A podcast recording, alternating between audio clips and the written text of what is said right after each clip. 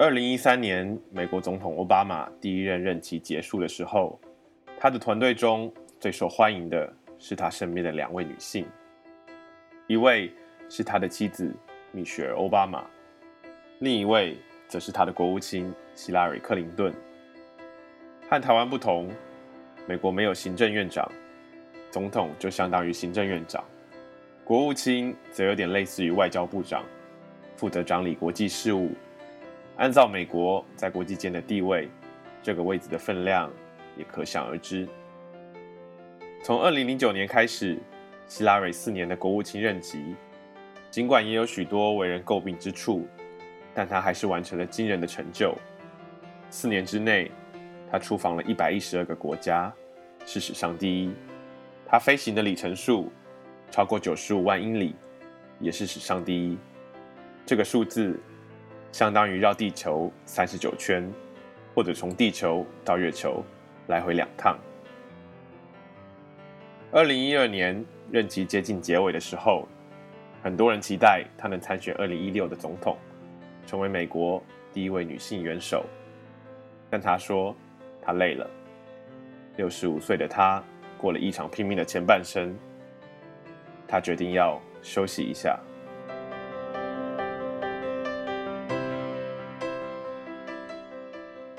一般人认识希拉蕊，当然不是从她成为国务卿开始。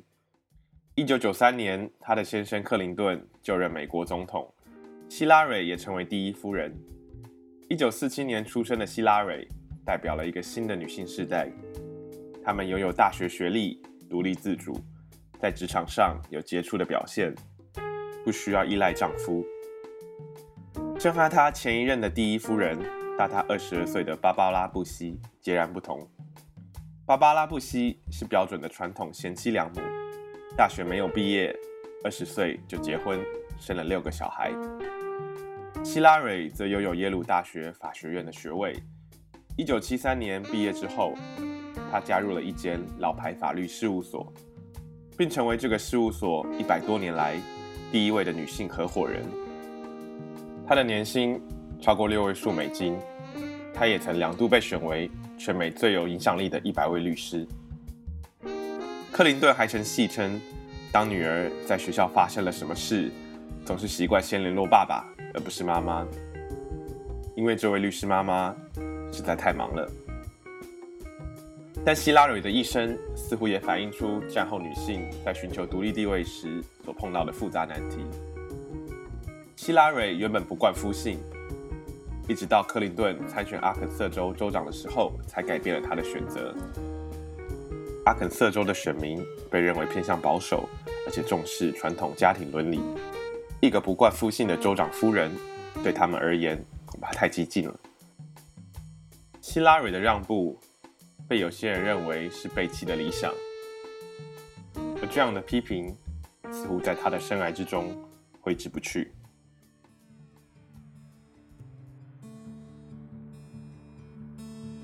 更有名的例子，当然是路文斯基的丑闻事件。一九九八年，有人向美国媒体爆料指出，克林顿与一位年轻的白宫实习生路文斯基有染。第一时间，克林顿否认到底，希拉蕊也出面力挺先生，并宣称这件事情是反对党有意的污蔑。一直到事情越演越烈，克林顿才不得不承认他与路文斯基之间的婚外情。而这不是克林顿第一次的出轨。一九九二年，克林顿第一次进驻总统大位，就曾被爆出有婚外不伦关系。一位年轻女子 Jennifer Flowers 出面宣称自己和克林顿有长达十二年的性关系。媒体都想知道克林顿如何回应，但更想知道希拉蕊会怎么做。希拉蕊决定站出来。但他不愿意像过去许多政治人物的太太，只是默默的支持。相反的，他选择大声为克林顿辩护。这两次决定让许多将希拉蕊视为女性典范的人感到迷惑，觉得她最终还是屈服于传统婚姻价值。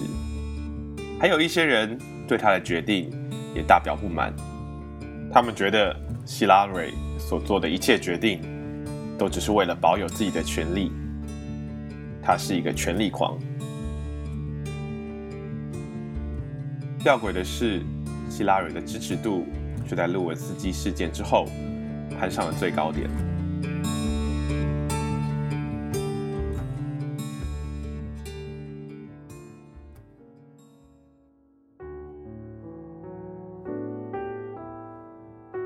希拉蕊之前的第一夫人大多以家庭为重，不太凸显自己的角色。当 Smithsonian 美国历史博物馆策划第一夫人展览的时候，他们想的是第一夫人穿过什么衣服，而不是他们做过什么事。但这不表示过去的第一夫人全都被动无知。如果我们把时间拉回两百年前，美国第二任的第一夫人。Abigail Adams 就和希拉蕊一样，对政治事务充满了想法。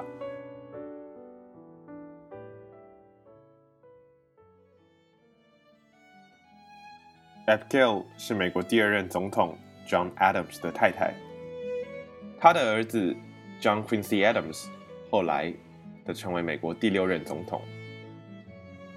Abigail Adams 不像希拉蕊能够站在摄影机前。对全世界的人发言，但他有他的方式表达意见。他写信，一直到今天还有两千多封他所写的信留下来。比如他批评当时美国的奴隶制度是不道德的，他也评论先生的政敌，而且直言不讳说他们邪恶危险。而他先生的政敌则反过来说他充满党派之见，不配做第一夫人。他们看不惯 Abigail Adams 对政治有太多的意见。对他们来说，最好的第一夫人应该像前一任的第一夫人玛莎华盛顿，当个家庭主妇，一切以夫婿为重。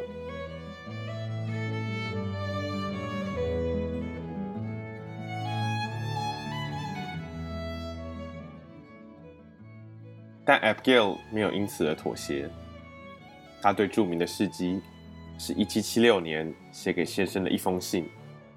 当时美国正准备发表独立宣言，脱离英国统治。Abigail 告诉他的先生，请他们在讨论独立事务的时候，务必记得女性。他说，不要把权力集中在一群男人的手上。他也说，如果不重视女性的权益，如果不让女性有代表自己发言的机会，最后只会带来更多的反抗。Abigail 的丈夫向来尊重妻子的意见，可是，在这一件事情上，他婉拒了。不久之后，美国发表独立宣言，抗议美国人民在英国议会中没有代表权。五十六位来自各地的男性代表在宣言上头签了名。宣言里头说：“天赋人权，人人生而平等。”不过，这里的人不包括黑人，不包括印第安人，当然也不包括女人。还要过一个多世纪，美国才正式赋予女性投票权。在希拉蕊之后，很多人认为美国出现第一先生只是迟早的问题。但如果两百年前独立议会的男性代表们接受了 Abigail Adams 的想法，说不定现在的美国已经有好几位第一先生了。